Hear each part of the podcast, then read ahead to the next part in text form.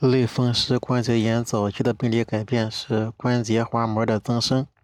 关节滑膜增生是类风湿关节炎早期的病理改变。判断类风湿关节炎活动性的检查方法是动态增强磁共振。判断类风湿关节炎活动性的检查方法是动态增强磁共振。患者男性，三十四岁，尿频、尿急。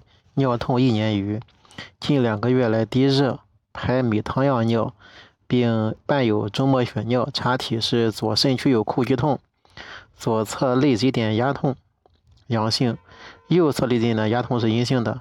该患者最适合的影像检查方法是 KVB 加上 RVP，这 KVB 就是腹平片了，加上这个 RVP 就是逆行胆管造影、逆行尿路造影。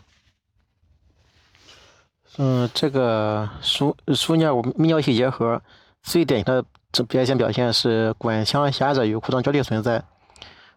嗯，输尿泌尿系统结核的典型癌症表现是输卵管的管腔狭窄，呃输输尿管的管腔狭窄与扩张交替存在。